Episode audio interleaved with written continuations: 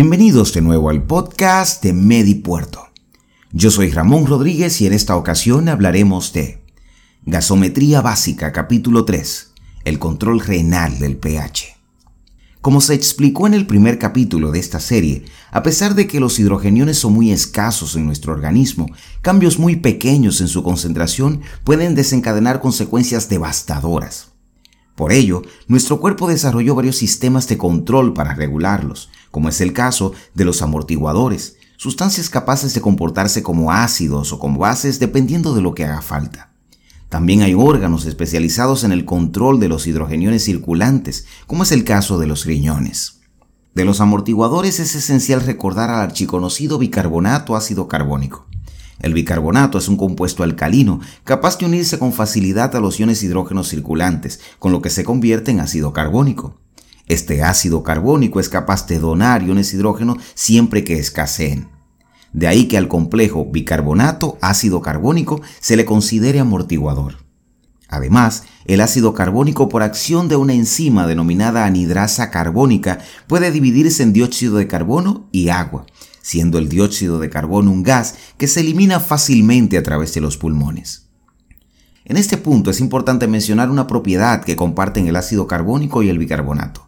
Se les dificulta muchísimo atravesar las membranas, lo que no ocurre con el dióxido de carbono que, por ser un gas, se mueve libremente a través de ellas. Ahora centrémonos en los riñones y en el razonamiento de nuestro cuerpo respecto a ellos y la concentración de iones hidrógeno. Cuando estos últimos se exceden, o sea, cuando hay acidosis, los riñones se absorben y producen mucho bicarbonato para capturarlos.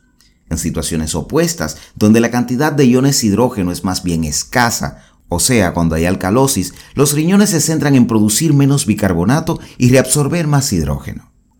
Pero, ¿de qué manera lo consiguen? Para entenderlo, hay que mirar un riñón al microscopio. Todo inicia en la maraña de capilares denominada glomérulo, que comparte membrana con la cápsula de Bowman, una especie de extensión de los túbulos renales donde se forma la orina. Por múltiples mecanismos, principalmente la presión que albergan los capilares, se da un movimiento de distintos elementos hacia la cápsula de Bowman, entre los que se cuenta el bicarbonato. Sin embargo, como se aclaró antes, al bicarbonato se le hace muy difícil atravesar esta membrana, por lo que, para conseguirlo, se une al ion sodio originando bicarbonato de sodio. Una vez en la luz tubular, el bicarbonato puede absorberse siempre y cuando haya hidrógeno, lo que garantiza un potente sistema de retroalimentación. En caso de que escaseen los iones hidrógeno, o sea, cuando hay alcalosis, el bicarbonato seguirá su curso a través de los túbulos renales para eliminarse por la orina. En la luz tubular, el bicarbonato de sodio vuelve a dividirse en sodio y bicarbonato, y es en este preciso momento cuando ocurre la magia. Gran parte del sodio liberado es reabsorbido por las células tubulares para devolverlo a la sangre. Cuando el sodio entra a las células tubulares se da un fenómeno conocido como cotransporte. El movimiento de este ion al interior de la célula provoca la salida del ion hidrógeno contenido en el citoplasma hacia la luz tubular. El hidrógeno, por su parte, se une al bicarbonato, el mismo que el sodio dejó libre, para generar ácido carbónico.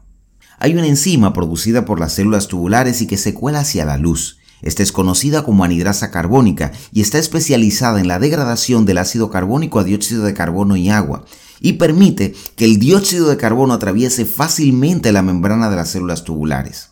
Ya en el citoplasma la anidrasa carbónica vuelve a actuar, esta vez en vía contraria, uniendo a este dióxido de carbono con el agua para generar ácido carbónico, que por las condiciones intracelulares libera un ion hidrógeno. Este ion hidrógeno más adelante puede intercambiarse con el sodio cuando éste se reabsorbe, desencadenando lo descrito anteriormente. Cuando el ácido carbónico pierde este ion hidrógeno se convierte en bicarbonato. Como se ha explicado ya, al bicarbonato se le dificulta moverse a través de las membranas, sin embargo, lo consigue nuevamente uniéndose al sodio. El sodio intracelular se une al bicarbonato para generar bicarbonato de sodio, que es bombeado al extremo vascular por una tepeasa. Nótese que lo que desencadenó la reabsorción de bicarbonato fue la existencia de iones hidrógeno. Es decir, que la acidosis estimula la reabsorción renal de bicarbonato. Aunque este sistema de reabsorción de bicarbonato es el más vistoso sobre el control renal de los hidrogeniones, hay otros mecanismos no menos importantes, como es el caso del que se da en las células intercaladas, que abundan a lo largo de los túbulos renales y se especializan en la eliminación o reabsorción de iones hidrógeno mediante su intercambio con el potasio. Ahora sí, ¿cómo compensan los riñones la acidosis respiratoria? Como se explicó, el dióxido de carbono es un producto del ácido carbónico. Cuando los pulmones no trabajan apropiadamente, el dióxido de carbono se acumula y, por tanto, esta vía se hace ineficaz para eliminar hidrogeniones. En tal caso, los riñones deben hacerse cargo y lo consiguen mediante la siguiente manera.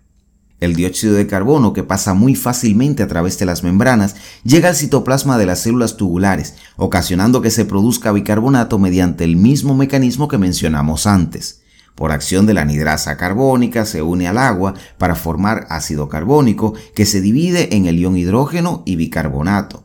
El hidrógeno es eliminado hacia la luz tubular cuando se reabsorbe el sodio. Y como se explicó antes, el bicarbonato se une al sodio y es bombeado hacia el plasma en forma de bicarbonato de sodio. De esta manera, los riñones matan tres pájaros de un tiro. Eliminan dióxido de carbono, producen bicarbonato y eliminan hidrogeniones. Una vez más, gracias por estar ahí. Recuerden suscribirse si no lo han hecho y visitar medipuerto.com para más contenido.